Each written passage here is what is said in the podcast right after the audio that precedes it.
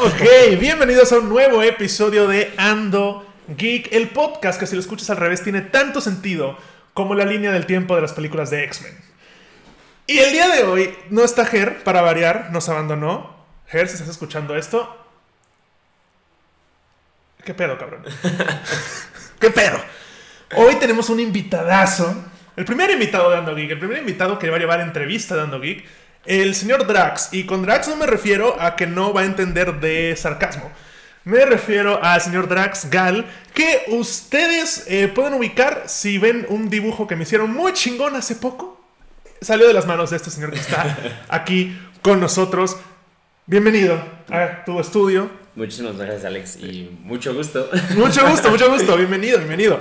Este, eh, eh, ojo, esta es la primera vez que voy a hacer una entrevista, así que de antemano una disculpa tanto a ti, Drax, como a ustedes, Orientes, porque esto, esto probablemente. eh, no sé cómo va a salir, no, no sé cómo va a ser. Esperemos que bien, esperemos que no sea un desmadre, esperemos que, que, sea- y si- que si es un desmadre, que es un desmadre sano, bonito, a, a gusto, que no sea como, ay, qué incómodo es este güey, no mames. Dejémosle una, una, una buena percepción de mi persona al señor Drax. Pero ¿cómo estás? ¿Cómo estás? ¿Qué tal el tráfico de la Ciudad de México? Ay, horrible, horrible. No, no, no. No, o sea, es, es que es horrible. ¿no? Es horrible, es una ciudad horrible, pero, pero es lo que hay. Sí. No es como el señor Drax que viene de. Voy a decirte Drax en lugar del señor Drax. Es- sí, rarísimo, el decirme señor Drax. Drax viene de, de Nueva York. Está haciendo Nueva York, ¿cierto? Estaba viviendo en Nueva York, sí. Nueva York, ciudad que es horrible, pero la amas. Eh, sí. México es una ciudad que puedes llegar a ser horrible. Y a secas. ¿Sabes qué pasa? La- creo que, o sea, en Nueva York tienes, eh, pues tienes el metro, ¿no? Que te puede llevar a cualquier lado. Y Exacto. es muy cómodo. Pero en- aquí en México el metro no llega hasta Interlomas, ¿sabes? Entonces. sí, no, es- no, no. Y aparte, eh, el, metro, el metro de Nueva York, que también tiene su infamia, eh, es mucho más seguro que el metro de la Ciudad Sí. de México. Entonces, Sí, sí, sí, definitivamente que. De- definitivamente sí. Exacto. Es, es- es de esas cosas que por las cuales algunos de los superhéroes que existen en el mundo, de los superhéroes que están en Estados Unidos, no funcionarían en, en, En la vida real. De hecho, no, en. México. O sea.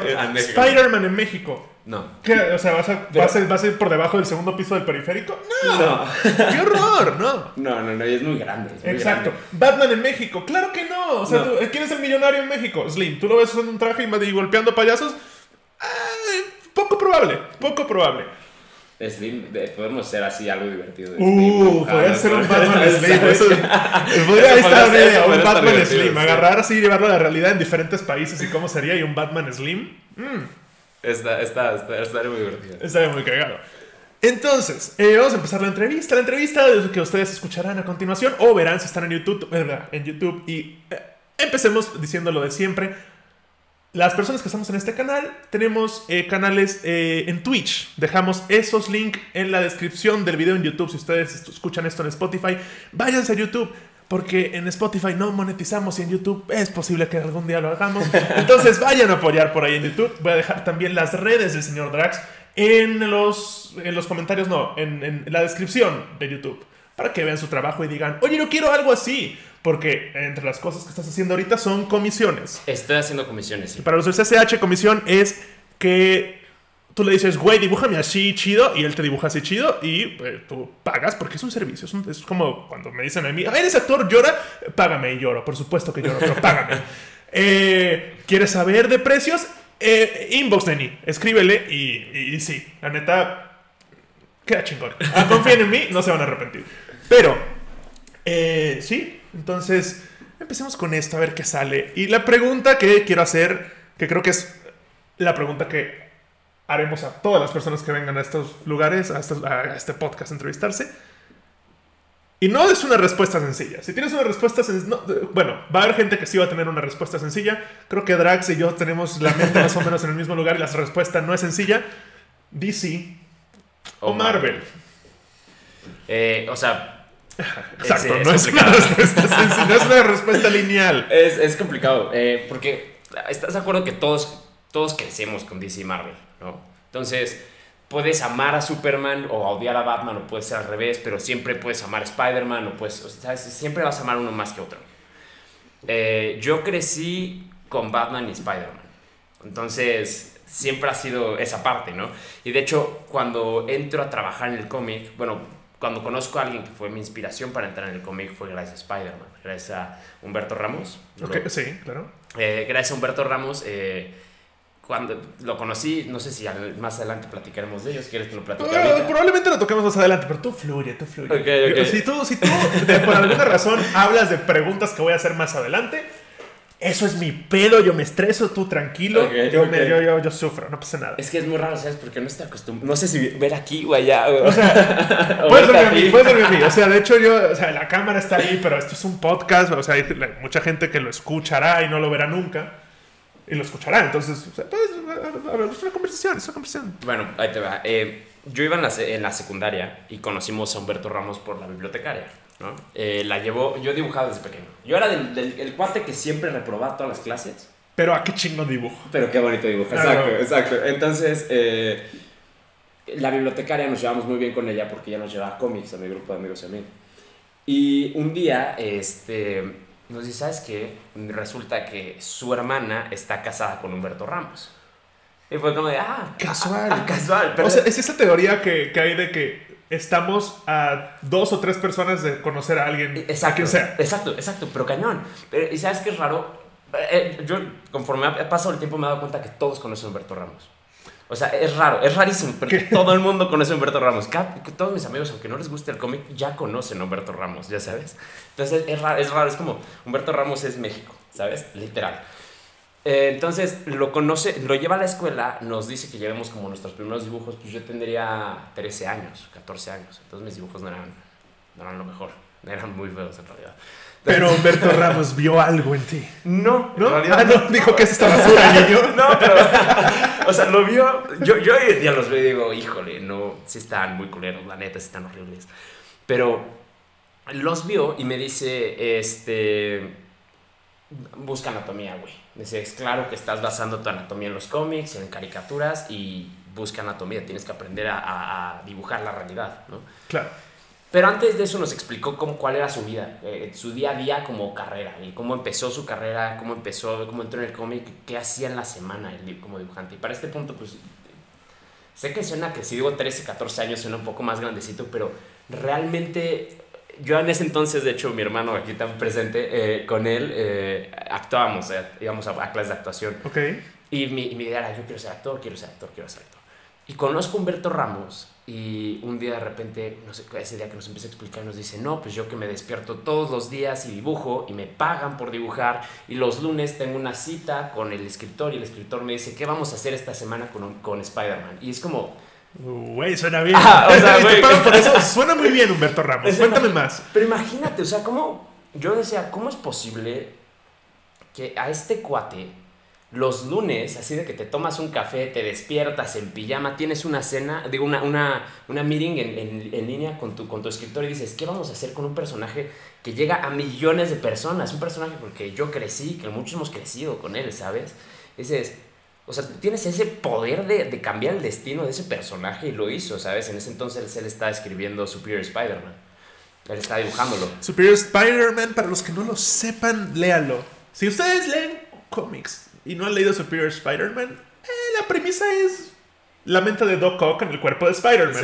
sí, sí, sí. Y de las mejores artes. Vendido. Ya, sí. Uf, sí. Muy, muy buenos. Sí, es muy bueno. Y la verdad es de que, no sé, como que era, era, era difícil como captar el por qué él era, o sea, no sé, como que me inspiró muchísimo. Fue como, ¿cómo te puede pagar alguien por dibujar, sabes? Cuando, cuando eres pequeño que te... es- es- siento que es muy común, a lo mejor no, pero cuando yo crecí era muy común el... No puedes hacer una vida dibujando, no puedes hacer una vida jugando videojuegos, no puedes hacer una vida haciendo cosas que te gusten realmente, haciendo, haciendo tus hobbies, no puedes hacer una vida de eso. De pequeño sí, nos decían mucho eso. Sí, ¿sabes? Yo, yo, yo que, que streameo y que juego, me recuerdo que me decían mucho, oh, no, es que deja de jugar, solo puedes jugar una hora al día. Yo, eso no es suficiente. No Exacto. va a ser una vida de esto. A ver. Hoy en día ya vimos que, que no es así. Que sí se puede. Que sí se puede. O sea, estamos hablando de los Huskers del mundo, de los tipis. Y sí, pagan la renta con, con, con, con, con Twitch. Se puede, se puede.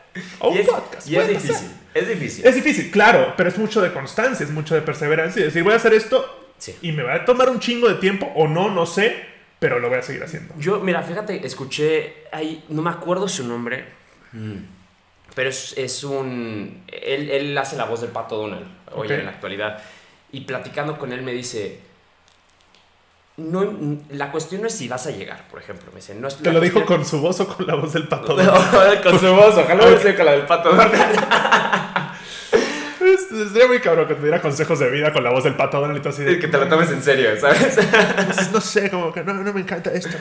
Pero me, me dice, la cuestión nunca es si, que, si vas a llegar, porque vas a llegar. O sea, claro, necesitas constancia, necesitas disciplina, necesitas muchas cosas, pero vas a llegar, tarde o temprano.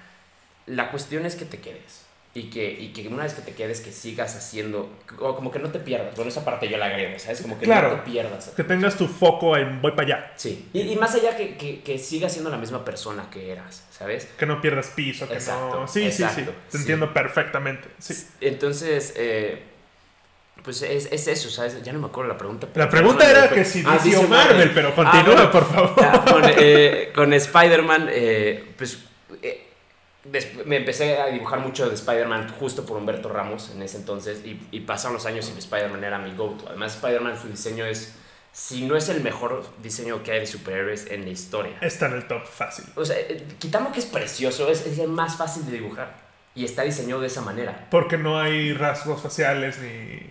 Cuando, cuando, mira, te va, cuando dibujas un, me puedo poner así como que, Este, bueno, el micrófono está aquí, si le das de espalda.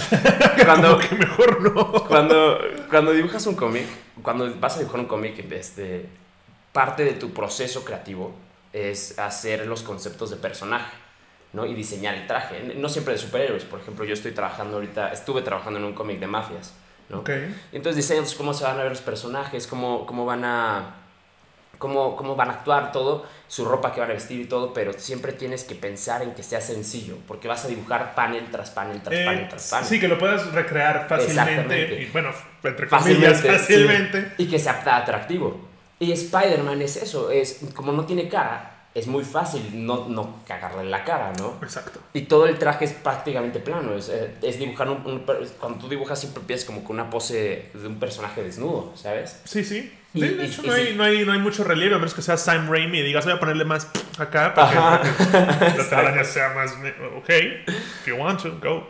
Pero en realidad no. O sea, en realidad es, o sea, cuando empiezas dibujando, dibujas un personaje completamente desnudo. Y Spider-Man, pues, un superhéroe, por eso es tan fácil de dibujar, ¿sabes? Es- ya está desnudo el personaje, solo le metes el traje.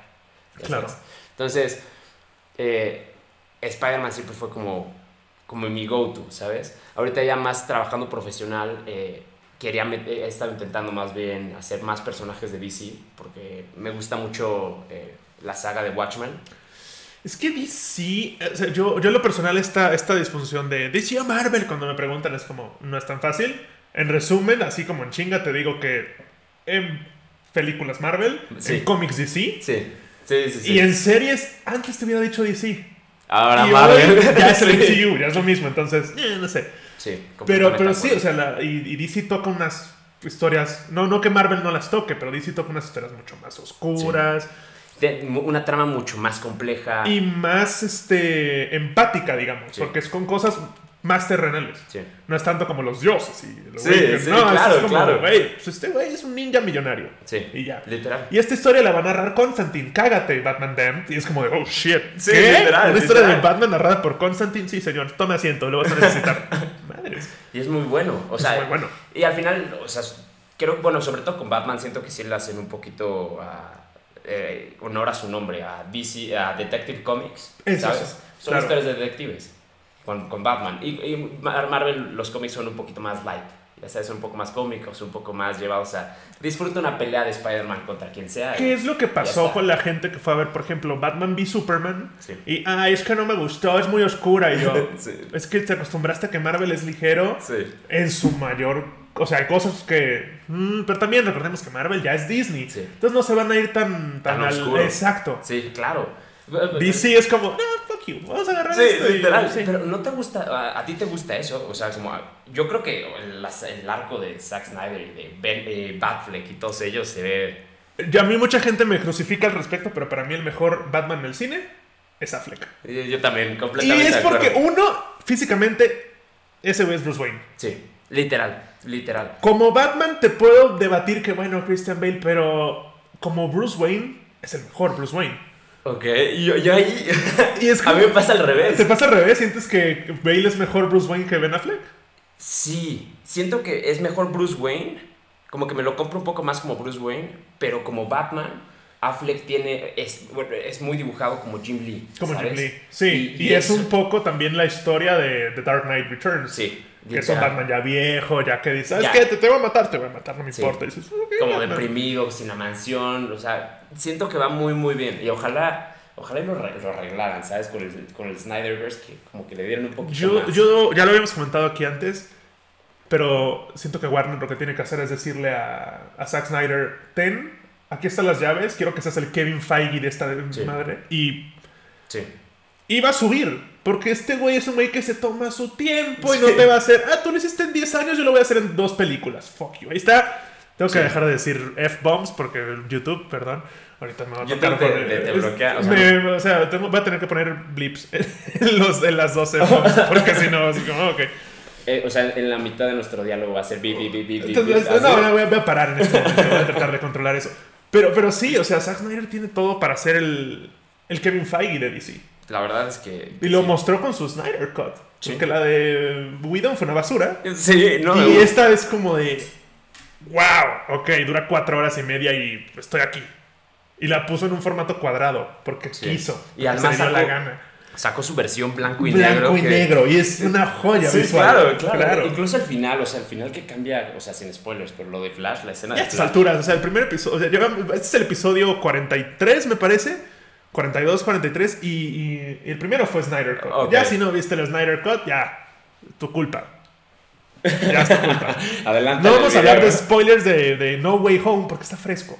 Pero Sí. ya, Snyder Cut, ya, chole, vela. Bueno, pero esa escena con Flash, el final estuvo. Sí, que en lo On personal point. no soy tan fan de Ezra Miller como Flash. Yo tampoco. Se me hace un gran Kid Flash, por ejemplo. Sí. Es, es que. Es muy aliviano. Quiere ser el Spider-Man de, Sí, de DC y sí. no es así. Pero hasta físicamente no es Flash. no es. Flash. Grant Gustin, por otro lado, digo. Podría haber sido un gran Flash. Gran Flash. Sí. Sí. Y a ver, Sí. a ver qué hacen, porque o sea, la película de Flashpoint siento que es el, la, opor- la Para última cambiarlo. oportunidad del DCEU para hacer las cosas bien. Y es decir, a partir de aquí podemos hacer un borrón y cuenta nueva Sí. y es canon y todo va a estar bien. Y nos vamos a tomar nuestro tiempo y... Pero es, es rara la decisión de meter a Michael Keaton como Bat. O sea, yo personalmente no me encanta, ¿sabes? Por, Van, por Ben ¿sabes? Van a, van a poner las... Es que van a estar los dos. No, pensé que lo iban a matar a uno y lo iban a poner al otro. No, van a estar los dos en algún momento y no sé qué vayan a hacer al respecto. Pero la idea es que en esa, por lo menos en esa película van a estar los dos porque hay un multiverso. Sí. sí. Y ya de ahí se quedarán con uno o con... No creo que se queden con Michael Keaton a estas alturas. No Pero lo por sé. favor, si hacen una película de Batman Beyond, que tienen, ya se tardaron, ¿Qué sabe? casten a Michael Keaton de, de Old Wayne. Sí, sí, Sí. definitivamente sí. Sí, claro que sí. Sin problemas. Pero entonces sí, o sea, eres más hacia DC por lo mismo de... Más hacia DC. De que es una... Pero también siento que ahorita DC está haciendo unas cosas muy. como unas movidas muy raras. ¿sabes? Después, que, después del New 52, que fue el, el botón de reset, de vamos De- a empezar todo, fue como, mm, ok, y Con el ahora? Ajá. Sí. Ojalá. ah, tiene unas historias muy buenas y, y la historia de John Kent y todo, ¿sabes? Creo que son historias que dan para mucho, Pero muchísimo. pero creo que, de- que, que deberían estar, en lugar de hacer tantas historias como separadas, porque ya ves que ahorita es como es un multiverso, entonces muchas historias. Exacto. Que está padre porque nos dejan los creativos. eh, Hay mucho espacio para, hacer, para crear, Exacto. valga la redundancia, pero también es un punto de... ¿Qué- qué estoy simplifica tu pensamiento, exacto, DC. Exacto, ¿qué estoy leyendo? No, o sea, porque ahorita, justo lo que tiene ahorita, por lo menos en el cine, es una, digamos, una línea principal de tiempo que no está tan bien y que es un Sí. poco un cagadero, con ciertas excepciones como Como. Man of Steel y Shazam y, ¿eh? Suicide Squad 2. Es- y de Suicide Squad, gracias James Gunn, es una Muy verga. buena, sí, muy buena. Este, pero eh, luego tiene estas películas que no son parte del canon oficial, como Joker, Sí. es una belleza, Sí. de Batman, que me estoy adelantando y voy a decir, de Batman va a ser, un- va a ser una joya. Esa Sí. pinche película, agárrense y los que digan, ay, es el de Twilight, cállense el hocico y esperen a que Robert Pattinson nos calle el hocico a todos, porque mm, se ve buena, se ve buena. Va a estar, va a estar muy, muy Va a estar muy, bien. Pero te digo, son, son historias no, no sobre la línea del tiempo principal Sí. que Que, Que- confunden un poco más que ayudan a... Sobre todo si eres el, el- el que, el que las ve como algo casual. Sí. Si no estás tan metido en este pedo. Sí. O sea, hay rumores ahorita de que el futuro de Spider-Man, por ejemplo, va a ser la línea del MCU y la línea de Sony. Y van a ver tanto Sí. películas de Tom Holland como películas de Andrew Garfield. Eso va a confundir un chingo de gente. Sí. A nosotros no. Sí, pero un chingo exacto, de pero gente. mucha gente va a ser como... O sea, como, pero entonces eres Spider-Man, sí. Y él también. Ah, no entiendo. No importa. Tú disfruta tu película y cállese. Sí, definitivamente. Aparte mucha gente, o sea, yo, a mí nos pasó en el cine allá en Estados Unidos, de hecho, resulta que aquí en Latinoamérica somos mucho más fans de, de todos los cómics y como que es más normal, ¿sabes?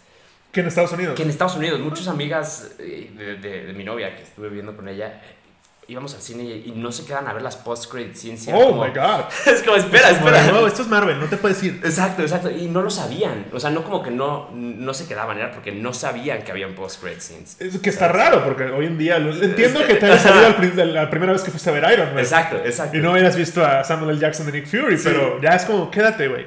Es como- Aunque sea para ver un trailer, ¿verdad, Marvel? You lazy shit. ¿Qué, qué chingados fue eso? ¿Por qué nos pones un trailer a estas alturas? Queríamos ver a Peter bailar. La verdad. Los tres Hubiera preferido bailar. eso. Aunque, o sea, ahí, ahí está la, la escena post-créditos de No Way Home y la escena post-créditos de Hawkeye. Fue como, ¿qué, qué está pasando? Sí, sí. ¿Qué, está, ¿Qué rayos estoy viendo? Sí, definitivamente sí. A ver, cuéntame una cosa. Ah, porque es, es- es algo que, que me interesa. ¿Hay algo que, como creador, siempre lleves contigo? ¿Cómo? O sea, algo que llevas contigo en tu persona. De, ah, no, pues ahorita me dio un, un, un momento. Ah, como un librito para... Un librito de bocetos o de ideas o de algo. O... Es que es... Cuando, cuando era más joven, sí. Y cuando empecé a dibujar este, en el cómic, sí. Pero, o sea, yo trabajo en el iPad. Ahí es donde siempre estoy haciendo todo y es muy fácil porque pues, te lo puedes llevar a todos lados y trabajas en todos lados. Sí. Pero llega un punto donde el dibujo como pasatiempo se, se, se convierte en un dibujo como más eh, por trabajo. Entonces casi no, no te das chance de eso, ¿sabes? Como que es como, yo llevas 12 horas dibujando, terminas y dices, ah, ya, terminé, ya entregué la página, ya está. No me voy a poner a dibujar otra página para mi tiempo libre, ¿sabes? Ya, ok. Me voy a sentar a jugar videojuegos, ver una serie. Claro, claro. Creo, que- creo que es un poco. Me pasa de repente con Twitch. Ya es muy raro que juegue videojuegos fuera, Por de, gusto, fuera ¿no? de stream. No, sí lo juego por gusto. Pero es bien difícil que me prenda el PlayStation para jugar y no prenda el, El- OBS para sí, hacer stream. claro, Digo, pues es hora- es- son horas de horas nalga que puedo estar trabajando. Y nada más estoy dibujando así, nada más. Vamos a monetizar este pedo. Sí, exacto. Ok, exacto. entonces ya antes sí traías tu libretita. y- De vez en cuando sí, también lo que pasa es que tengo una como memoria muy fotográfica, entonces me acuerdo muy fácil de lo que estoy haciendo. O sea, aparte de, de dibujar, yo hago historias, entonces generalmente si tengo una idea ya la adapté, ya le estoy adaptando una identidad, ¿sabes? Entonces, eh, como que lo guardo, digamos como que lo guardo en mi CPU y luego lo, lo hago si tengo un tiempo libre, un ratito para dibujarlo. Como algunas de las comisiones que probablemente viste, de los pin-ups, de los que tengo en mi, en mi Instagram, Sí, sí. muchos fueron ideas de que, por ejemplo, tengo uno de un Superman que está, está como ay- ayudando a cargar una, a ayudar a una niñita a pararse, ¿no? Que eso fue un dude que viste en Comic Con. Lo vi en la Comic Con, o sea, Nice. estaba sentado, estaba sentado yo creo que comiendo un hot o algo así, o sea, es muy cansada, la Comic Con es muy cansada. Y de repente me le quedo viendo así, pues ya sabes que en las Comic Cones llega muchísima gente con disfraces y todo. Y de repente sale este güey y hacía aire, y hacía frío, era Nueva York, y está- hacía frío y mucho aire, y de repente yo estoy sentado así. Y veo a este Superman con la capa. Con la capa juro, como si fuera Henry Cavill saliendo Sí, de la sí, nave, sí, ¿sabes? wow. Pum, la capa y digo, no seas mamón. Y ya Este te quedaste con esa imagen y. Me, me quedé con la imagen y dije, quiero dibujar la capa como la vi. Y la, y la, y la dibujé así. Pero le pregunté al cuate, oye, ¿te puedo pre-?" me dije, "Ne- tengo que saber cómo se ve este güey, porque este güey es Superman, ¿sabes? Entonces le dije, ¿te puedo tomar una foto? Y fue por eso que subí la foto de él, este, Como el ejemplo, ¿sabes? claro. Como el ejemplo, porque eh, una de las cosas que muchas veces me preguntan, eh, cuando, sobre todo chavitos que dibujan, eh, se tiene el mal concepto de que no, no uses referencias. Y como dibujante lo que tienes que hacer siempre es buscar una referencia. Porque aunque tengas una memoria fotográfica, necesitas ah, dibujar la realidad, ¿sabes? O lo más parecido que se pueda a la realidad. Sí, claro. Entonces siempre es una referencia. Entonces dije, referencia, toma la foto, ya está, y hice la... Y la neta, buena, buena, buena, buena foto. Si estás en YouTube, voy a hacer lo posible, voy a editar este video bonito. Les voy a poner esa foto en el video de YouTube para que vean y, y- y el trabajo final de, ese, de esa comisión que estuvo, estuvo bastante bien. no, muchas Wow, gracias. sí fue como de- No, yo, yo, yo, yo me cagué la vez que subiste, el- creo que el día que me dijiste, ya estoy trabajando, ya voy a empezar a trabajar hoy en tu, ¿En en tu tu comisión? comisión. Y nada más subes ahí Instagram, aquí calentando con un Spider-Man, yo así de, ¿calentando? ¡Wow! Ok, a mí me tomaría dos años hacer eso y no quedaría ni la mitad de bien. Es que, no, no sé qué te puedo decir. Es, Es- práctica. Es práctica, sí, práctica. como todo en la vida, es práctica, Sí. es, es- es darle, darle, darle, darle, darle. Pero, bien, justo, No, justo una de las cosas que, que platicaba con Ger, que no vino, vamos a, a a recordarle a Ger que no vino, es, es que los dos estábamos así de, espérame, este chavito tiene 23 años y tiene portadas publicadas en ¿qué? Espérame, ¿qué? Pero no tengo, pero yo no tengo portadas publicadas en Marvel todavía. Ah, ¿no? No. ¿Y qué, qué tienes? ¿Qué haces aquí? Vete. No, ese es el gol. Pero, pero, Tengo- pero sí, algún, de los Tengo do- dos portadas publicadas y varias que están ya en proceso de publicar. Ah, bueno, pero. Pero no en Marvel todavía. Pero, pero, En DC tampoco. bueno, still, still.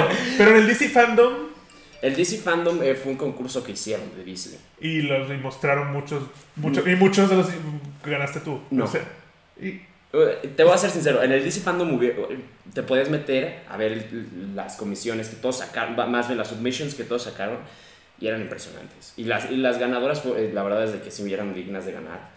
Yo, yo pondría otras, no te voy a negar. Vi muchas más, con mucho más, este... el DC Fandom, sí, o sea, de repente era como, igual con los concursos de los cosplays de DC Fandom, era como de, dude, ¿por qué me estás mostrando este perro? En pijama, De ¿sabes? pijama de Robin. Sí. No, no, Sí. no me interesa. Sí. Muéstrame, ese es un cosplay, bueno, ok, ya sí, tú no. Wow, wow, no. Sí, Waifu sí. sí, exacto. Ajá. Pero siento que, o sea, estamos en una época donde se necesitan escuchar más voces, supongo, ¿sabes? Entonces, sí necesitaban enseñar trabajo de otras personas que subieron este, un poco más eh, apto para, para que se hagan escuchar más voces y variadas y todo, pero había mucho talento muy, muy bueno con el mismo, con el mismo como eh, objetivo de, esta- de que se escuchen las voces un poco, ¿sabes? Y, y no lo pusieron, entonces sí fue como, bueno. Pasa, pasa mucho. Pasa. El, el- el- el actor sacando así sus cosas. Se pasa mucho. Pasa mucho. Sí, pasa mucho. Llaman al famosito ya lo siempre. sabemos. A ver, para ti, este fue tema de hace dos episodios, tres episodios. Pero me interesa saber tu opinión. ¿Cuál es el mejor Spider-Man en el cine? Hay tres opciones. Hay tres opciones. Y Para mí, eh, Andrew Garfield. Andrew Garfield, ok, ahí hay, ahí hay gente de, de- que ya, ya está haciendo. ¡Sí, a huevo! y otros que muerte. No, o sea, nos tocó de todo. Ese, ese, ese creo que es el episodio más visto y se ha habido gente de, no, el mejor es Tobey Maguire porque es el primero. Y yo, el primero no significa el mejor. Sin él no hubieran existido los otros. Es cierto, es Debatible, pero ok, O sea, Tobey Maguire creo que alzó la vara para, las para que las películas, como que enseñaron cómo podía ser una película de héroes. Exacto. Hizo, digamos, los cimientos de... Exacto. Y de ahí para Y por eso es icónica, pero yo Pero no... son muy... O sea, yo, yo o sea, medio- es medio teto. Es súper teto. Sí. Es, no es teto, es pendejo. Sí, o sea, sí. justo hicimos esto de.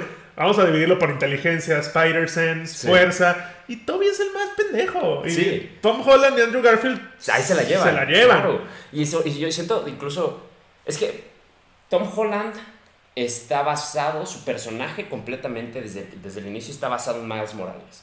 Ned es este Ganky, Sí. ¿no? Y MJ, MJ, no sé, MJ. No es, es Michelle, Es no es Mary Michelle. Jane, es Michelle Jones. Y, y- y no te podría decir si es un personaje de Miles, porque no lo sé. Pero, pero la historia alrededor de lo que pasa en la vida de, de Tom Holland es prácticamente la historia de Miles, ¿sabes? Con- solo que en lugar de que se muera el papá, ¿sabes? De la mamá se muere el papá. Y ya, lo mismo de siempre, el, el tío Ben, ¿sabes? Pero es, es, es como muy adaptado de Miles. Sí. Y Andrew Garfield siento que fuera y dentro de la pantalla es Spider-Man. O sea, hay videos, esos videos donde... Donde fue al Comic Con con el traje, Sí, quitó la o- máscara. ¡Ah! Exacto, o de repente... O sea, mi- el problema que tuvimos con Andrew aquí fue. Es un güey que. A la diferencia de Toby y, y Tom, que, que se superan y Sí. dices, eso sí, supérate. Andrew ya es cool. Sí. antes de ser Spider-Man. Sí, sí, Es, demasiado, es demasiado cool. Es- sí, o sea, tú dices, ese güey, ese güey nunca le hicieron bullying en su vida. Sí. There's, no, no, there's no way. Pero también, o sea, si lo pones en, en- en- en- El otro día vi un post que decía, ¿ves el... ¿Te acuerdas del Flash Thompson de Andrew Garfield? Sí. Era un cuate enorme, pelón, o sea, que sí daba miedo, ¿sabes? Ese, y decía el post que ese podía ser Agent Venom, definitivamente. Y luego ves al Flash Thompson de, De Tom Holland, de Tom de- Holland y dices, ay, no. Sí, es- Ay. él no, él no. Hasta el de Maguire era mejor. Sí, sí, definitivamente. Y ahora es Deathstroke, please. O sea, Sí, ¿qué onda con eso? Y es como, como que es un poquito, yo creo que sí lo puedes bullear, o sea, un cuate así sí te puede bullear. Si era Ah, Tom no. Holland, digo, digo, Andrew Garfield, Eh, Sí, pero, o sea, lo ves. Era muy cool. Y es, es popular. Yo veo a ese güey y anda en patineta. No, hombre, es popularísimo este Sí, güey. ¿no? Sí. Pero también, o sea, claro que eh, no soy objetivo en esta opinión, ¿no? Obvio, pero Nadie es objetivo aquí. Es como puedes dar tus puntos. Sí. O sea, con todo y todo, después de ver No Way Home, todos me gustó. O sea, a todos decimos 10 se puntos más. mucho Toby Maguire. Todos, frase. o sea, Toby para arriba, Sí. Andrew para arriba Sí. también fue como de, wow, ay, sí, quiero ver más de ti. Pues ser que lo veas más. Sí, sí, Y bueno. Holland, es que a mí lo que me agrada de Holland es que es el único de los tres, me atrevo a decir que sí tiene el- visualmente la edad que tendría que tener el personaje. Sí. Toby se veía viejo Y Andrew- desde la sí, 1. Sí, sí. Andrew, debatible. Y Tom Holland es como de dude, eres come años. Sí. Y por esta misma razón, ¿qué hace siendo Nathan Drake? No entiendo. sí, no, no, no sé. Y fue Pero como de Mark. Wahlberg que es Soli. Sí, ah, sí, sí jugaron el juego alguna vez. O sea, Pero, pero creo que va a ser muy bueno, o sea, honestamente. siento que puede ser o muy buena o muy mala y no va a haber punto medio. Sí. Siento que va a ser como, ah, bueno, mm, ok, bueno, va. Es Me- que es muy buen juego. Es muy y buen no juego. puede hacer una mala película. Es o sea, no- muy, muy buen juego. Sí, Eh, me tranquiliza que Tom Holland es fan del juego. sí. Eso me da como un, ok, respiré. Pero no es, Pero, no es Nathan Drake. ah, no es Nathan Drake. Es más, Mark Wahlberg hubiera sido mejor Nathan Drake, pero es un Tal vez sí. Sí, tal vez Y sí. otra cosa que me preocupa de eso es que han pasado como por cuatro directores y Sí. ha estado en Development Hell por mucho, mucho tiempo, entonces... No, no sabía eso, pero sí. Preocupa, Híjole, ya, ya, preocupa. ya preocupaste. Porque ya. esta película ya tiene como 10 años en el making y es como, espérame, ¿qué? No, mames. No, no sabía eso. La verdad es de que. Híjole, yo tenía buena expectativa, ya me la rompiste. Sí, sí, sí. Ojo, vi el trailer y dije, mmm, puede estar muy buena, pero eh, mejor voy con expectativa baja. Sí. ya. Otra pregunta que tenemos acá era, ¿cómo descubriste que esto era lo tuyo? Pero pues ya, Ya un poquito. ya hablamos un poquito de... Y la siguiente era tus role models, pero creo que van de la mano con... No tanto. ¿No? A ver, Es que. cuéntanos un poco más, Drax. eh, Humberto Ramos tiene un estilo muy caricaturesco, muy estilizado, muy bonito. Me encanta, soy fan. Y era el primer estilo al que yo basaba. Yo me basaba, pero es tan estilizado y tan único que si lo intentas hacer, eh, se ve que est- está haciendo un rip-off de Humberto Ramos. Claro. ¿sabes?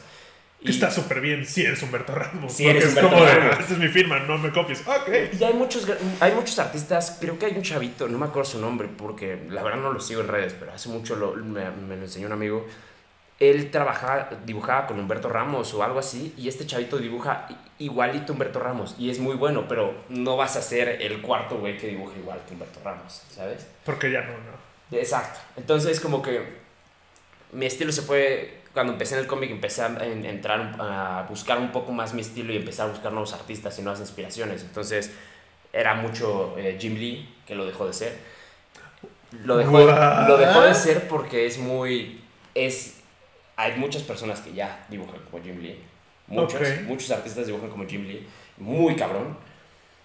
Pero Jim Lee tiene unas líneas muy particulares que yo, no, yo, yo todavía no llego a tener esas líneas, ¿sabes?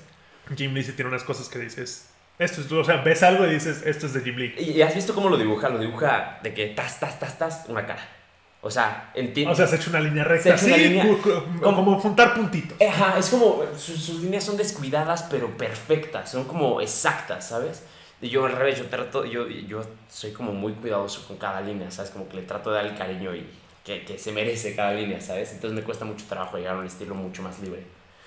Eh, mis, mi- mi- mis, mis inspiraciones más, este... como- También siento que Jim Lee, perdón, Jim Lee siento que está en un punto donde el garabato que haga va a ser como, oh sí, Jim Lee, eres Sí, un chingón. sí. Es como, sí. Pero también ya no dibuja cómics, entonces ya es un poco más como. Lo poco que saque es como mucho, ya sabes. Ahorita creo que solo hace comisiones en las expo y otro, uno o dos head sketches que hace y ya está. Creo, sí, sí fue Jim Lee, me parece. Mi hermano, mi hermano que es puertorriqueño, antes vivía en Puerto Rico, ahorita vive en Massachusetts, pero eh, llegó a ver una Comic Con en Puerto Rico y yo así de, "Eh, ¿por qué no vienen a México? Por favor, la mole no es suficiente. sí, ¿no? Este, pero creo que justo fue Jim Lee y Jim Lee en cinco minutos dibujó a mi hermano, pero como el Joker de Ledger, No. del póster de, la car- de la carta, Sí, claro. pero era la cara de mi hermano, transformada en la cara de Ledger, Joker, y yo así. No, y sí se parecía. Y en la No, carta no, puso a Batman, entonces era como de Híjole.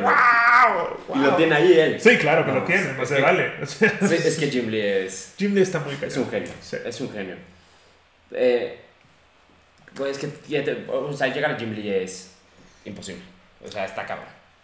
Entonces, me fui por algo que se acercara más a mi estilo y fue David Márquez, no sé si lo ubiques. Él dibujó parte de Spider-Verse Ok, y de Civil War 2. ok. Él, de hecho, creo que dibujó los primeros seis eh, cómics de Civil War 2. Es muy bueno, es muy, muy bueno. Y Oliver Coipel, David Finch, eh, muchos, muchos nombres que, bueno, no sé si los van a Pues tú conocer o no, dilos, pero- hecho un ejemplo ahí, no pasa nada. Este, y, y pues creo que todos, lo importante de tener inspiraciones eh, como dibujante es que aprendas a, a llevarlas a tu estilo. No, no a dibujar como esa persona, sino a que me- se mezcle con tu estilo. Como creo que, creo que eso va como con cualquier cosa que quieras hacer. Sí, Sobre todo, bueno, sí, sobre todo relacionada con las artes. sí. Pero es de esta idea y de esta otra idea y de esta otra idea me inspiré para hacer yo algo y no por eso es una copia. Tú como actor supongo que también tienes tus inspiraciones. Chingos. Chingos. De hecho, una cosa que hago mucho, sobre todo cuando me toca crear un personaje muy desde cero. eh, por ejemplo, eh, ustedes aquí no lo ven, pero ese póster que está allá es de una obra corta que yo escribí. Ok. Y es la historia de un asesino serial que discute con su novia. eh, y es una, una onda tipo Fight Club donde todo estaba en su imaginación. Porque, spoiler alert, él la mató. Oh my god. Y todo el tiempo se lo estuve Está imaginando. muy chido, está muy, muy chido. Y el director que nos dirigió en esa obra también es muy geek. Ok. Y su dirección conmigo fue con cómics. Y me ayudó un chingo. Porque era un. Ok. La chava estaba siempre en una onda Harley Quinn muy juguetona, pero sádica, pero ajá. Sí. Y éramos tres actores diferentes y era un. Y él los fue moviendo. Sobre todo, con los otros no tan. No se metió tanto en los cómics, conmigo sí. Pero o sea, Como que cachaste perfecto, porque es, Me- tu es onda. que, es tu que onda. me dijo, quiero un Joker más hacia Ledger. Ok. Sí. Y lo entendí perfecto. Y a otro le puso un Joker más hacia Nicholson y otro más hacia Leto en ese momento. Sí, claro. Porque y- no había un Joaquín Phoenix, si no, Leto no hubiera estado ahí. Pero, pero sí, es- eso en lo personal, yo tanto con juegos como con películas, con series, sí veo mucho, no al actor haciendo algo, sino al personaje que hizo y decir, ok, si voy a hacer este personaje, es un poco este personaje con este, con este, con este, Sí. y los ponemos en una licuadora y sale una cosa rara que yo más o menos puedo llegar a interpretar. Pero es está cañón. Está estás- cañón. Entonces tú lo que haces no es agarrar tanto como al actor, sino la actuación en sí. Está sí, cabrón. porque al actor, o sea, te puedes ir a agarrar al actor y irte a DiCaprio siempre llora.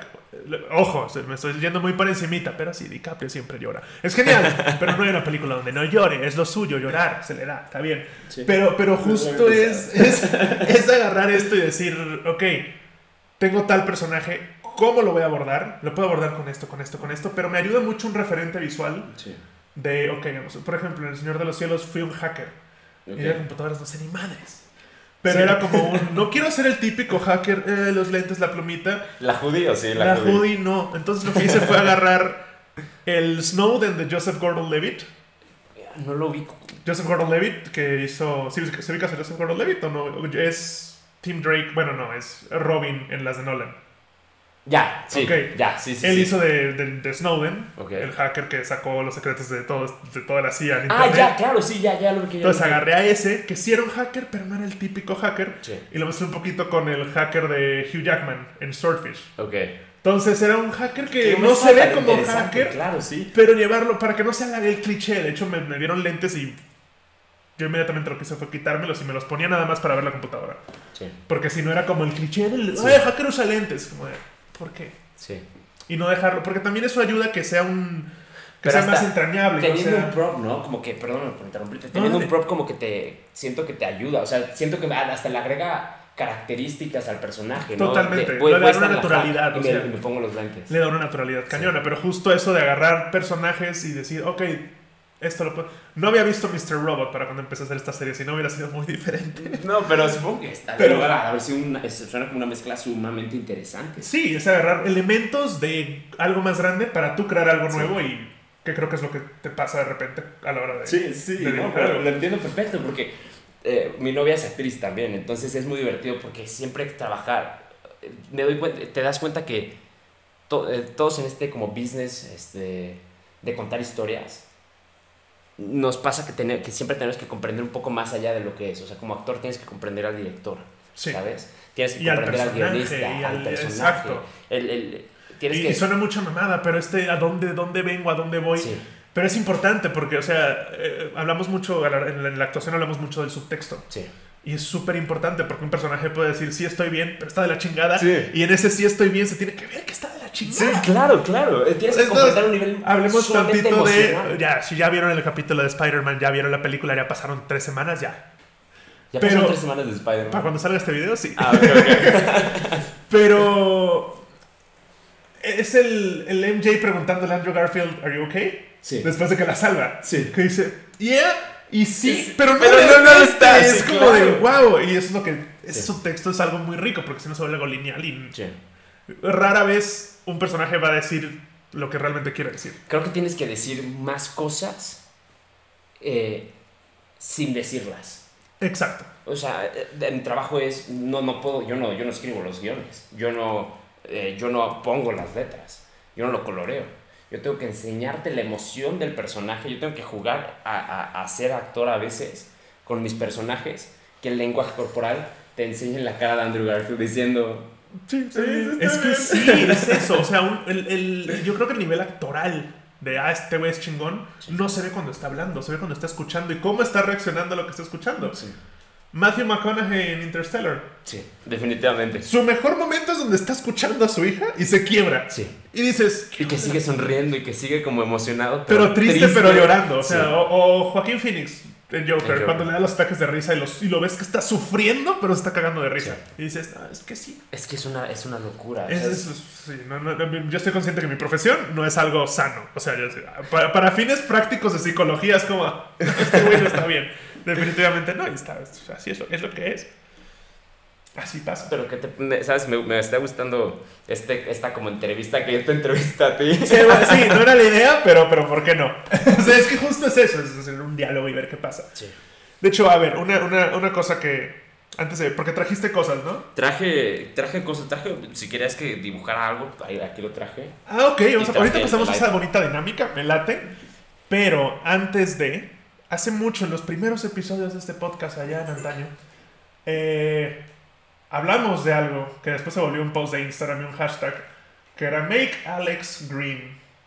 ¿Qué? Eh, ¿Hacerte enojar? No, no, no, no. No. Entiendo la confusión, pero no. Este. Tú quería viste, porque a la hora de hacer la comisión le mandé fotos mías y te mandé- viste cómo era con mi pelo natural Sí. y con este desmadre que traigo ahorita. Sí.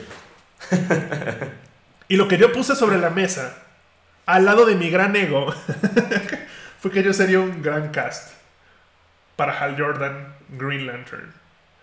Y la pregunta es, Es que.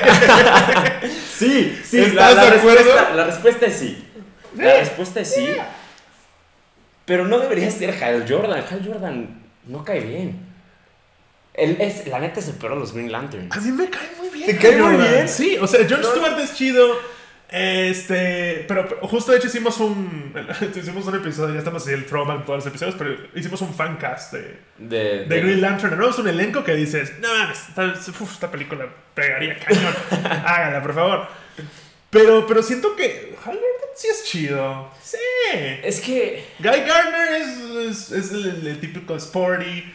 O sea, digo, Hal Jordan ahorita puede llegar a caer como cayó Carol Danvers, que a mucha gente no le cayó no, nada no, bien. que- Pero, pero sí. Y nada más hay que hacer bien. Y digo también, hagan un Cops in Space, hagan un Rush Hour in Space. Sí.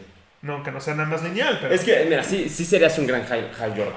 Pero creo que todos los personajes en los cómics tienen controversias en algunos, dependiendo del escritor, ¿sabes? Y hay un arco de Hal Jordan. Que es cuando se vuelve Parallax. Y... No, no, no, de hecho peor, es un arco donde sale con una chavita Ah, que tiene sí. poderes de hacerse más grande, Ah, pero que sí. tiene 13 años y que él conscientemente... que se Dice, novios. ay, bueno. Hal Jordan dijo, si hay pelito no hay delito. Sí, sí, sí. Entonces siento wow. que hay, hay muchos, hay muchos personajes que sí tienen como que sus Pero cositas. también, o sea, con todo y que DC es más oscuro que Marvel, me va a mostrar esas cosas. Sí, ¿no? O sea, es como. Disney con Iron Man medio metió los piecitos ahí en, la- en el arca de las drogas y el alcohol. Sí. Con Iron Man 2, pero fue un. mi. Sí. Sí, sí, sí, sí. no, no, no creo. Quitando eso, Aunque la serie la va a hacer HBO, capaz y sí. Capaz vale madre. capaz y sí, ¿Sabes qué? es- y con, y con. Zack Snyder, eh, Zack Snyder que, o sea, Que las cosas como son. las cosas como son, ¿sabes? Que bien, ¿eh? Bien. Sí, la verdad, o sea, o sea, o sea, Sí, o sea, claro. Es que Zack Snyder está cañón. se- y se siente, creo que llega un O punto sea, ves, donde- ves, yo no había, yo primero vi la película, 300, Sí. y luego vi la novela gráfica y dije, una parte de mí dijo, Zack Snyder es un huevón. Se está yendo cuadro por cuadro a hacer lo mismo, y por otro lado dije, Zack Snyder es un genio. Pero, ¿viste la película de Watchmen, por ejemplo? En- o sea, es cuadro por cuadro, pero siento que un poquito... Lo- lo- sí, hizo, hizo lo contrario a, a lo que hizo AMC con The Walking Dead. Sí. Que Sí, ves la completamente. serie y dices, ay, eso está cañón, y luego lees la novela gráfica y dices, la serie está hecha por Disney. Sí. O sea, Sí, no, completamente. ¿Qué es esto? completamente. No, no, no, nada Sí. que ver. Sí. Entonces, eh, respondiendo, serías un excelente, excelente Hal Jordan. Ya escucharon. Un Hal Jordan que lo hagan bien. Sí, claro, sí. Uno divertido, uno que sea muy parecido al personaje. por mucho. Y con un buen guion, no, no lo que un ya hicieron guion. una vez. Exacto, exacto. Wow, ese no. ¿Por qué, ¿Por qué esa película existe? Era, era- pero por ejemplo, si, pero lo peor es que tiene un gran cast. Sí, exacto. Es un excelente cast, pero ahí está la prueba. Si el guion es una basura, tu Sí. película va a ser una basura. Sí, definitivamente. Siniestro era. o Era Mark Strong. Siniestro. Era, era, era, era él. Sí. De hecho, sí, costó, costó recastearlo para cuando hicimos el fancast. Sí. Pero porque. Y lo mejor que tiene esa película es el After Credits, que es siniestro poniéndose un, un anillo, anillo amarillo, amarillo, y ya fue sí. como, ah, ok, sí. No, no, obviamente Y no vas a la nunca más de esto. Jamás. Pero a ver, Eh, ¿qué, qué dinámica nos propones? No sé, mira, tengo. Puedo dibujar. O sea, si me dices, ¿sabes qué? Vamos, eh, dibuja. Yo que sé, un Batman, un Spider-Man o algo así. A ver, no, no preparé. No preparé. No venía preparado, pero traigo aquí mi portafolio. No, ojalá. es que esas madres pesan. Te juro, ir a una Comic Con con un portafolio es mortal. Mira, lo que te proponía era a ver si, si, que, si te late. Y dibu- di- ponemos a dibujar algo ahí. Ok. Que- o sea, como, no, no sé, lo que tú prefieras. ¿Me puedes ir diciendo personajes o los vamos dibujando? No lo sé. ¿Qué ¿Te quieres que te vaya soltando? O sea, O sea, si, si quieres, sí. Pero eh, si los quieres muy detallados, nos vamos a pasar aquí. No, no, no, no, no, hazlo, hazlo, hazlo a la Jim Lee, por favor. A la Jim Lee. Échate ojalá, no, no, no, No, pero no, vamos a intentar. vamos a- A ver, que eso sí, no, no, dibujo libre, ahora sí que lo que, lo que se te ocurra, por favor. Que creo que eso es peor, ¿no? Que te digan, dibuja lo que quieras. Es Sí, como, Sí, sí, ok. Hace poquito que estaba yo en la Comic Con dibujando, haciendo dibujos. De repente me siento y me dice el cuate con el que iba. Me dice, ah, pues dibuja lo que quieras, dibuja alguna tortuga ninja. Me quedé pensando como, "Mm". es difícil porque cuando dibujas como el trabajo tienes las horas del mundo para pensar en, en, el, eh, ¿cómo se llama? En cómo estar el fondo, Ajá. que cuál va a ser la pose y todo eso. cómo se va a ver todo, ¿sabes? Y de repente es como, dibújame algo y es como, sí, pero no tengo la práctica todavía tan, tan grande para, para hacerlo así de, de la nada y sí. ¿Qué podría ser? ¿Qué, podría, qué, qué podríamos decirte? ¿Qué te late? ¿Un Spider-Man? ¿Un Batman? Sí, pensemos en algo que tenga un traje y no tanta cara, ¿no? Po- Lo que, lo que quieras, o sea, realmente puedo dibujar lo que me pidas. Que es algo muy divertido cuando te das cuenta que puedes dibujar lo que sea. O sea, que tu trabajo es dibujar. Te dicen, güey. un coche explotando, dibuja un coche explotando. Ahí va. Tú dime. Vamos a... A ver, ¿qué, está, qué estará bueno? ¿Tienes un bote de basura? Bueno, no, ¿sabes? No, te, te lo, te lo traigo ahorita. si no. A ver. ¿qué- o- o- eh, ¿Alguna idea? ¿Tu personaje favorito? Eso es como preguntarle a mi madre cuál es su hijo favorito enfrente de sus dos hijos. Este, Porque te podría decir, de DC es Flash, pero puede ser Green Lantern, que es genial. dependiendo del día. Dependiendo del día. Es- Mm, Ah, mira, bu- busquemos los pops de inspiración. Y... hace muchos años no dibujo a Rocket. Eh, a Deadpool no lo he dibujado también mucho tiempo, pero lo podemos dibujar.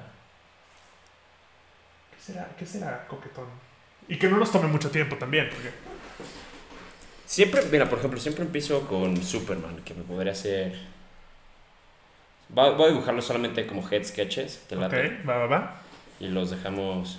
¿Quiere- ¿Quieres que lo grabemos? ¿Que no lo grabemos? O nada más enseñamos el. Yo creo que los enseñamos, porque ponerlo a grabar va a estar... No, no hay tanta producción, joven, espérame. La verdad es de que sí es un rollo. Yo pensé también un, tiempo en hacer los videos para, para Twitch. Y ponerlos como speed drawings así. Sí, no, es una. Bueno, aunque Ten- para Twitch podrías, nada más es cuestión de ponerte una, así como, te, como quien se pone una handcam para ver el control mientras juega y que no le digan que trae hacks, Sí. es ponerte una cámara arriba y una de frente y ya. Sí, pero siento que, o sea. no sé, ¿sabes? Es mucha producción también. Es que es buscarlas. Sí, sí, sí, sí, o sea, sí, sí, parece sencillo, pero, pero es, traba- es sencillo, pero es trabajoso. es, es sencillo, pero es trabajoso. Mira, si quieres, para que también vayas viendo. A ver.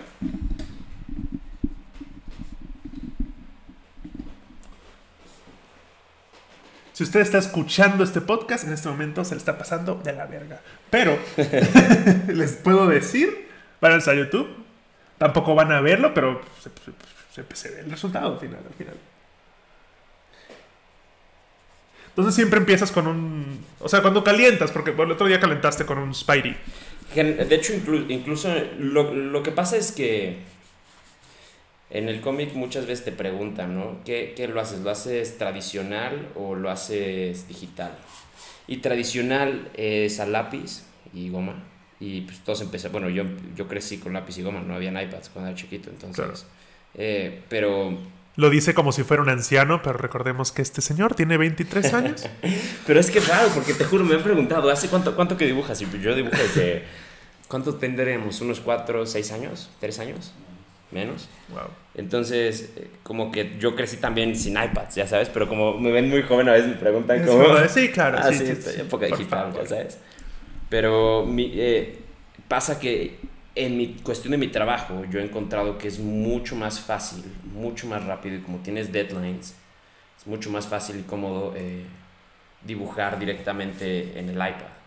Sí. Porque tienes como el, puedes, puedes, puedes arreglar errores mucho más fácil. Sobre todo ya que la, o sea, la transición de papel a iPad tampoco es tan sencilla Sí, ¿no? por el feeling y el Y- y- frenado que te da el papel y el Sí. lápiz. Sí, definitivamente. Y tienes, tienes como los comandos, que eso a muchas, muchas veces a la gente como que se le complica mucho. Es como, no, pues es que ya no Eh, necesitas. sí, ajá, es que utilízalos, aprende a usarlos y es como darle deshacer y tu última línea se va, no pasa nada. Y, sí, definitivamente. Y es muy divertido porque a veces cuando estoy dibujando en papel, el comando en el iPad para redo, por ejemplo, es dos dedos hacia atrás, ¿no? Y entonces estoy dibujando el papel y la cago, ¿sabes? Y voy. La le das dos dedos el no funciona. Sí, oh, no está funcionando, está roto mi... Ah, no, no es mi iPad, ok. Ese papel.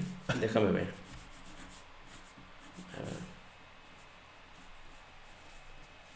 Este te lo voy a dejar aquí a ti.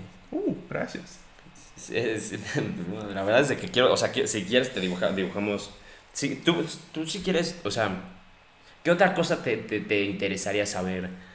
Cómics, películas, eh, videojuegos. eh, ¿O porque tienes información de, de leaks acaso? No, Ah, ojalá. esa era, esa era otra cosa que no. Mira, pero sí, vamos a- No la noté porque estoy. Tengo aparentemente ADD, pero juegas videojuegos. Sí. ¿Qué, ¿Cuál es tu go-to? O sea, ¿qué juego es el que más juegas? ¿O eres más de.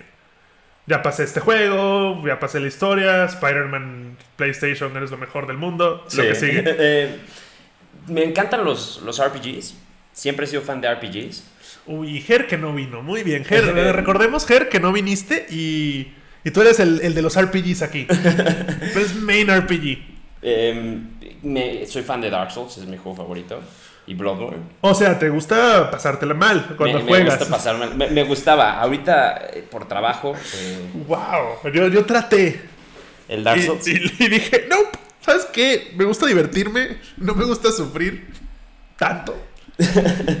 Yo siento que es, es de tiempo, fíjate, la primera vez que, vez que jugué Dark Souls yo tampoco... De hecho dije, ¿cómo la gente le gusta esto? ¿Qué es Porque lo veía y decía, tiene cinco estrellas, o sea... Y luego me ¿estás dijeron, loco? el Sekiro es más fácil. No, es lo mismo, es lo mismo, pero en Japón. Sí, No quiero, no quiero esto, no quiero este tipo de juegos. y ahorita va a salir el Elder Ring todavía. A Sí, estar- y pero no, no hay forma, no, hay- hay, no hay forma. no- no va a pasar. Ahorita mi go-to es eh, Fortnite. Fortnite, cañón. También tienes la posibilidad de crear Sí. en Fortnite. Sí, literal. Creo que eso te, te agrada. Yo, yo, yo, yo llegué a jugar Fortnite y después ya me perdió poco a poco. En el momento en el que salió todo lo de Marvel y DC y Ah. yo dejé de jugarlo, dije, ok, no es para mí.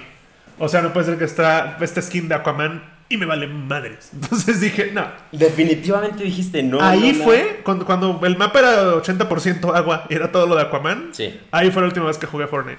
es que fue una muy mala season. Esa fue una muy mala Y después season. salió Spider-Man, y ahorita está Spider-Man y los guantes, y el, el- el web swinging es mejor en Fortnite que en Avengers, lo Sí, cual me, híjole, sí. me da claro. mucha tristeza. Pero, pero no, no, no. ¿No? Me encariñé mucho con Warzone. Y ya, este, digo, es- estoy cruzando los dedos porque sí ha habido ya colaboraciones con Scream, Texas Chainsaw. Este, hay una operadora que básicamente es Ripley de Alien. Sí. Y yo estoy esperando así y se me hace muy obvio. porque no hay una skin de Punisher? Uy, Warzone. Aquí ya lo estás, ya lo estás, you're calling it ahorita. eh. Please, ya se tardaron. O sea, nada más es un dude con una camisa, con una calaca en el pecho. Hazla enorme y blanca, no importa, que se vea leguas. De que puedes agarrar cualquiera de los personajes y nada más pones la camisa con la calavera y ya estás. Y ya, Sí. exacto, lo tiene, ya está hecho. Ya está hecho. Sí. Yo, yo vi que hace poquito, de hecho, en PUBG, ¿no? Fue que le pusieron los de Arkane. Que también, qué buena serie. Que, Uf, Es que sí. ahí está. Wow. Ok. Le- ver- verán esta imagen y dirán, ¿qué onda? ¿Qué rápido lo hizo? Sí, así, así trabaja el señor. wow. Y me tardé un poquito en realidad, pero. Sí, sí, sí. Wow. Wow, wow, wow, wow, wow. Nice call en, en acción de te voy a quemar. Bien. Podemos hacer algo más dinámico, un Batman corriendo o algo así. Podríamos hacer un... un- no, es- es- pasó algo por mi mente. Dije, Dime, dime, dime. pensé en un Human Torch en Meet Flame On. Como prendiéndose. Así de Flame On y que sea en parte humano. O sea, tipo... Azul, si fuera, como si fuera color, que no es el caso, pero que se vea traje azul y Te late si lo ponemos así, como chasqueando los dedos. A ver, por Prendiéndose- Please. Wow. Sí, no. Aparte, se fue por algo. Esto se llama show off, gente. Se fue, se fue por algo que. que- Creo que es de las cosas más complicadas. Yo no dibujo así, lejos de, muy lejos de. Pero si hay algo que se me dificulta a mí dibujar, y a mucha gente que conozco que dibuja, siempre tienen el, el común denominador de dibujar manos y caballos es un pedo. Manos y caballos, sí. Sí, Cab- caballos no siento tanto, pero. Pero manos Bicicletas, es por otro lado. y tú dijiste, ¿sabes qué? Me va a hacer un chasquido, ¿cómo ves? ¿Sabes qué pasa? Siento que las manos y los ojos son focal points siempre. Digo, o sea, las caras siempre va. O sea, tú ves una imagen, Y lo primero que ves de una cara, lo primero que buscas son los ojos. sie- siempre son los ojos y la cara. Entonces, la si tu estructura facial, aquí dando tutoriales de dibujo, Please. si tu estructura facial no está bien, mm, tu dibujo se va a caer, se va a notar. Y, y las manos es lo segundo que ves. O sea, vas a ver, por ejemplo, si en pinturas antiguas, de estas antiguas, eh, eh, pinturas europeas este, de su época, ¿sabes? De oro. Tú, tú bajabas y veías el vestido y qué bonito los, los foldes del vestido y lo que quieras, pero terminabas en las manos. Y siempre las manos, y también las manos no las tienes bien, de que a veces hay artistas que se les va y ponen dos manos derechas, ¿sabes? Y no te das cuenta, pero es muy común, ¿sabes? Eh, y en esa época todavía más, ¿sabes? Pero... Vamos a ver. Sí, no, dibujar no es complicado. Es, es- es- que- que dices, mm, eh, creo que hubo un momento donde cada vez que dibujaba en la, en la, en- en la prepa y así, todos tenían las manos atrás como Morpheus. y era como, me voy a sacar de pedos. Es, es el típico de poner las manos en la, en En la las chamarra. bolsas, las bolsas de la chamarra es como, ah, that's just lazy. Sí, definitivamente. Yo también lo hacía. Porque también pasa por tu... Ustedes dirán, ay, pues ¿por qué no haces un puño? Porque es igual de complicado que hacer una mano abierta. Sí. O más. Sí, sí, es Para una papa ahí y no está chido. Además tienes que... eh, en el dibujo, es- dibujes cómics, dibujes lo que sea, tiene- tu, tu objetivo es comu- comunicar expresión, ¿sabes? Y de hecho mucha gente, que, muchos dibujos eh, puedes llegar a ver que su expresión eh, en el, en el cuerpo, puede- por ejemplo, si se basan de una foto, el, el dibujo del desnudo, por ejemplo, es, es siempre muy exagerado, trata sobre la gravedad y sobre, el- y sobre, sobre, sobre la gravedad del cuerpo, en qué, pos- en qué piernas está parando y qué- qué, qué parte del cuerpo va atrás y adelante. Y ¿sabes? qué parte va a estar más tensa que otra. Y siempre son poses muy exageradas, muy heroicas, de hecho. Y lo, que, y, y lo que pasa es que te dan dinamismo en la figura. Cuando tú ves una persona, si yo tomara una foto caminando de mí y me trato de dibujar, probablemente es muy nula porque no tiene mucho, no estás jugando con pesos. En el cómic siempre es exagerado, ¿sabes? Entonces, si vas a dibujar a alguien sentado, por ejemplo, si, nos vamos, ahorita que estamos acá, ¿no? Si nos dibujamos sentados, eh, te sientas normal en la verdad, así, X. ¿no? Y va a estar X a la hora del... Pero en el dibujo vas a buscar una En el pose dibujo o- buscas, o sea, por ejemplo, si vamos a estar sentados así X, buscas que esté un poquito inclinado, ¿sabes? Para Un jugar poquito también con los niveles de los con los niveles de los hombros, del cuadro, de la, de la proporción del, del, del- del personaje. También por eso te gusta tanto y les gusta tanto dibujar a Spider-Man, porque nunca está en una pose común, digamos. Sí. Siempre está en una pose o de cabo. Su pose de descanso es la pose de tensión del otro. Sí, sí, y, y y y Spider-Man es dibujarlo swingueando. O sea, creo que el, el- el- el reto que a mí me gusta mucho ponérmelo cuando lo dibujo siempre es qué es lo que los demás no han hecho. Porque Spider-Man tiene, es un personaje que tiene 80 años de edad, ¿sabes? Más creo ya. Y, y dibujar una pose de Spider-Man que nadie haya hecho es casi imposible. Pero ¿cómo lo puedes hacer? Que, algo, algo, algo nuevo, que la gente diga, ah, wow, ¿sabes? Qué bonito se ve, ¿sabes? Y que se siga sintiendo nuevo y natural y que se siga viendo como Spider-Man, ¿sabes? Es, creo que son retos bonitos que te encuentras de repente eh, como dibujante, seas de cómic o no, ¿sabes? Sí, buscar el, el- el diferenciador, digamos. Sí. Con algo que ya todo el mundo ha hecho. Sí. ¿Qué es lo que vas a aportar tú? Aún, tipo, repetimos, digo, sin dibujar yo portadas ya para Marvel y DC, Todavía. todavía. eh, siento que es, es algo que siempre tienes que tener en cuenta. Ah, Muchas cosas ya están hechos, muchas cosas ya se hicieron, pero no quiere decir que no tienes algo que aportar, ¿sabes? Y, digo, y sobre todo en el arte, que tienes tu, un estilo muy marcado, Eh, creo que hay muchas voces que, que merecerían estar también ya dibujando en Marvel y DC, ¿sabes? Aparte de la mía, pero muchas más, ¿sabes? Muchas personas con mucho talento. Y México, pues, oye, México nos hace falta muchas más. Sí. Pues sí. Es que fuera de el señor Ramos, ¿quién más en México? No te puedo decir. Me preguntaron hace poco lo mismo y no, no supe cómo responder. Es que no hay No hay. de ese tamaño, por lo menos. Sí. Sí, no hay un... Y es, y es que sí es difícil, ¿sabes? O sea, como... Y también no es un medio tan conocido, que esa es otra. Sí. Eh, y sobre todo en México, creo, ¿no? Ujú. O sea- sí, porque justo en Estados Unidos con todo y que no hay tanto fervor por el superhéroe, pero... La gente... Se sí, vende mucho. Pero, pero la gente sí lee los créditos, digamos. Sí. Y acá es como, ah, leí este cómic, ahí lo dejé. Es como, ¿pero quién dibujó? No sé. Pero si es que hay una página completa donde dice todo de qué pasó, sobre todo si tú pones pasta dura y Black eh, Series de DC. Sí. Ahí está toda la información que necesitas. Sí, literal. Siento que eh, también es una lástima, digo, si nos vamos un poco históricamente, eh, el cómic mexicano existía, ya sabes, con los cómics del Santo y con todo ese tipo de cómics, y eran en los 60 y poco a poco murió. Y hoy en día, de hecho, es muy divertido porque le he preguntado a amigos como, oye, este, ¿tú qué dibujas? O sea, digo, ¿tú, tú te gustan los cómics? Es como, amo Spider-Man, ¿no? ¿Pero compras cómics? No.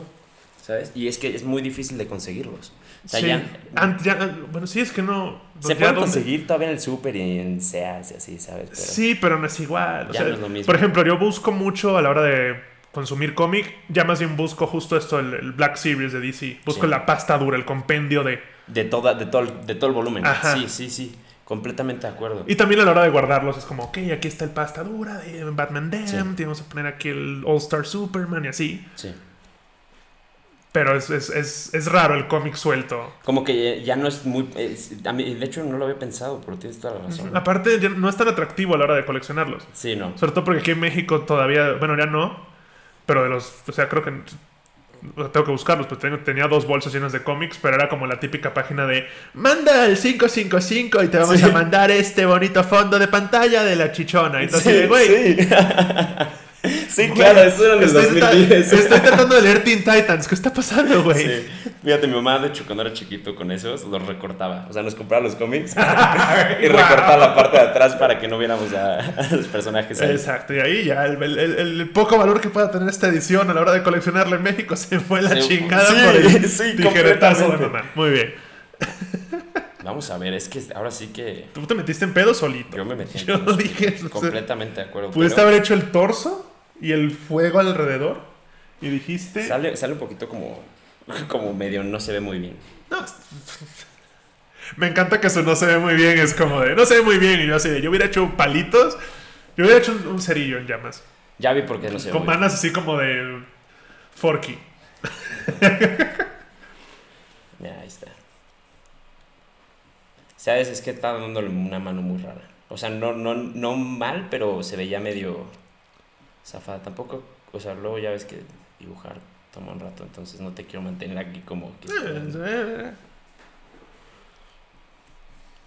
Pero sí, la verdad es de que eh, es, es un tema muy divertido eso. No divertido, pero como en realidad triste creo porque muchas personas que conozco que dibujan también han querido dibujar cómics. ¿Sabes? Amigos dibujantes. O manga sobre todo, pero es... es, es- Es que es como, manga es como el- lo primero que dibujas, bueno, no creo que en tu caso, algo me dice que no, pero No, sí, de tengo sí. recuerdos de, mira, hice un Goku, güey. Sí, Mira, sí, hice un Goku, güey, le puse una M y es Majin Goku, güey. No no es canon, pero yo lo hice, güey. sí. Y todo culero es visco el Goku. Y es que eh, el manga es muy raro porque es muy fácil de dibujar, ¿sabes? Es muy, Sí es. es. muy fácil de Es dibujar. que es muy general en cuanto a... Y el hecho de que es, es- siento que es más cuadrícula, más cuadrado todo, la forma de los ojos, Sí. este, la forma de la nariz. Eh, sí, Y a la hora de que te hagas un dibujo más occidental, es más realista, mucho Sí. más realista. Creo que eh, lo que yo he descubierto dando clases de dibujo es eh, aprender a dibujar o saber dibujar es prácticamente saber elegir líneas. Un ejercicio que le hice alguna vez a un estudiante era, eh, le dije, eh, yo dibujé un- una base y se la pasé a ella, ¿no? Y era el cráneo humano, un poquito transparente en el iPad, un cráneo humano con un poquito la cara ya medio hecha. Le dije, ponle facciones y hazlo a una persona. Y yo lo voy a hacer del otro lado. Y es divertido porque ambos nos quedaron completamente distintos. Y, ella, y yo tengo la práctica, ya no tenía tanta práctica y de hecho se le fue de repente. Pero también ya, ¿sabes? le- ya hiciste el esqueleto, ya le hiciste la estructura y ya... podías agarrar cualquier línea que Claro. tenías. Y, y no agarró ninguna línea de las que yo pensaba. Incluso los ojos ya los tenía marcados e hizo ojos de anime. Que también se ven muy raros por eso, sobre todo, pero... Me dijo, casi tan raro como Spider-Pork en Spider-Verse, Sí, que como que brinca con todo lo demás, como... "Mm, ok, está bien. lo acepto, pero es Es- bizarro. es- Es, sí. bizarro. Still weird, but I love it. Entonces es, es, es muy raro porque si dibujar es aprender a decidir las líneas que quieras, que aprender a, a tomar, a tomar las líneas correctas y hacerlas, tú, hacerlas de tu estilo. Como hacer, hacer las propias. Y en estos momentos de tu vida, ¿en qué andas? O sea, ¿qué estás haciendo? ¿En qué estás trabajando? Ahorita eh, promociono lo que esté trabajando. Ok, ¿Quieres que lo promocione? Por favor, Eh, si te sirve de algo, este es tu espacio. Este es, este es tu Gracias. momento. ahorita estoy eh, trabajando, ahorita te- de hecho ahorita te lo enseño, estoy trabajando en un cómic llamado The Ballad of Al Snow. Ujú. Al Snow es un luchador, un ex luchador creo de la, de la WWE. Ok, eh, se acercó con el estudio en el que estoy trabajando y hicieron un cómic. Y eh, era The Ballad of Al Snow Issue 1 y es el que ellos han estado, es el que ya salió. Yo hice la portada de ese y ahorita yo estoy haciendo The Ballad of Al Snow Issue 2. Es un cuate que su gimmick era, cuando él era luchador, su gimmick era tener un- una cabeza de plástico eh, y hablarle, hablarle a ella como si fuera... Muy shakespeariano el señor. Ajá, sí, literal. Como, Ok. si fuera, como si fuera una persona. Entonces, eh, actuaba de loco. Y el cómic lo que hicieron, que sé que cuando dices un luchador como que no suena muy atractivo, lo que hicieron fue darle un- como un spin-off a, a esa idea. Y en lugar de que trate del luchador. Yo no soy de luchas, por ejemplo. Yo no, yo no soy de luchas de la WWE. Pero es muy divertido trabajar en un, en un proyecto así porque trata de un güey que es luchador, que está a punto de entrar a la pelea y nos metemos a su subconsciente a ver lo que él se está imaginando que pasa. Entonces, el issue 1 trata de él en un mundo posapocalíptico Ok. con una cabeza de plástico donde él es un agente, como un, como un, como un hitman, ¿sabes? En ese mundo posapocalíptico, con una cabeza de plástico que en el cómic nunca, nunca le habla, o sea, nunca ves un diálogo de la cabeza. Ah, ok. Pero él Pensé que, a hablándole a la que cabeza. pensé que se iba a ir más como por el área de Deadpool que tiene tres voces. Eh, más o menos, pero a mí sí fue lo que como que se me hizo súper interesante. No, tiene un- no tienen diálogos, pero sabes lo que la cabeza está diciendo. Entonces escuchas risas, escuchas cosas que dices, ¿cómo le? O sea, le, he preguntado al escritor, le digo, güey, es que, ¿cómo le hiciste, cabrón? ¿Cómo haces un diálogo de un cuate que está hablando con algo que no le responde, pero te, está, te entiendes el diálogo que le está dando, o sea, el feedback que le da a la cabeza? O sea, un poco la relación de Groot y Rocket, donde Rocket entiende todo lo de. Groot, pero sin, sin que tú escuches el I am Groot. Exacto. O sea, ni eso. Literal, así. Wow. Entonces es como, es muy interesante e- ese, ese cómic. El otro que es un proyecto que realmente estoy este, mucho más emocionado este, porque es, más, es, es mío, eh, con, con el escritor con el que trabajo, es Monster Syndicate. Monster Syndicate es una historia sobre monstruos en Nueva York, en, en nuestra época, eh, donde no, no conocemos, no sabemos que existen monstruos y cada, cada monstruo pertenece a una familia de las mafias. O sea, entonces son diferentes razas de monstruos de la, la mafia japonesa. Lo pusimos es su nombre real porque nos dio miedo. La mafia japonesa son Namehages, que son un demonio japonés. La mafia este, italiana son no me eh, Banshees o... No, no, no, son unos... Bueno, son unos monstruos que están en Venecia, ese- no me acuerdo su nombre. Eh, los, los alemanes son Nishkagers, que son prácticamente wolves, ¿sabes? Mu- Ok. Los árabes son werewolves, entonces vas viendo diferentes en- en- en alrededor de Nueva York, ¿sabes? O Que- sea, como que te metiste las etnias de los monstruos, exacto, digamos. exacto. Y, y la verdad es de que es- ese fue el primer trabajo este, secuencial que tuve. Eh, no se va a notar porque la verdad sí quedó muy bonito, luego te lo enseño. Pero una, una palmada en la espalda. Pero, eh, pero sí, es un, es un proyecto muy divertido. Y los personajes son... Loquísimos, o sea, no creo que haya sido muy común de, ah, sí, el señor de traje. No, no, no, no, no, el señor de traje es, es un demonio japonés. Ah. Exacto. No, y sabes, cuando sale por primera vez, hay una escena donde sale por primera vez el demo- los demonios y los hombres lobo donde se convierten. Y es de esas veces, o sea, yo me- cuando yo dibujo lo imagino con película, entonces lo ves y dices, fuck, o sea, puedes sentir el, como el motion del momento, ¿sabes? Y no sé, como que... Oh my god, nice. Usted, ya, ya les pondré la imagen de, de, de esto que probablemente terminen marcando. Te ríes, pero me parece chiste, pero es anécdota. Eso, eso puede pasar. Wow. Todo esto es muy cabrón, hermano. No. Esto, esto es muy cabrón. Las cosas como son. Este, pero sí. Pero bueno, este. Drax, fue un placer tenerte aquí. Muchísimas Estrenaste el espacio de entrevistas que es lo que es. Todas las, las redes de Drax, como les dije antes, van a estar en la descripción del video. Eh, vayan, chequen su trabajo, busquen tanto eh, esto que nos acaba de decir de la... Lo, lo del luchador me recordó un poco, en algún tiempo se hizo un... No es la primera vez que hay cómics de la WWE. No. No, eh, muchas editoriales independientes Hubo un cómic muy infame hace mucho de The Warrior, que era su como el némesis de Hulk Hogan. ¿En serio? Sí, No lo sabía, pero bueno, Hulk Hogan seguro tuvo Hulk su... Hogan seguro, pero el Warrior era como su némesis. Y, Y- su cómic. Ajá, pero era un personaje muy. O sea, de hecho, creo que. ah, lo, lo rosteó mucho un- uno de los primeros youtubers de críticos. Ok. Críticos slash comedia. Sí. Porque Warrior hacía mucho un scrunk, que era como un. Como así, como Ok. respiraba. Pero hay un panel donde él está bajo el agua. ¿Y hace el scrunk? Y ves el, el- el globo de Scrunk, porque le ponían Scrunk para que tú dijeras, Eh, ah, ok, es su...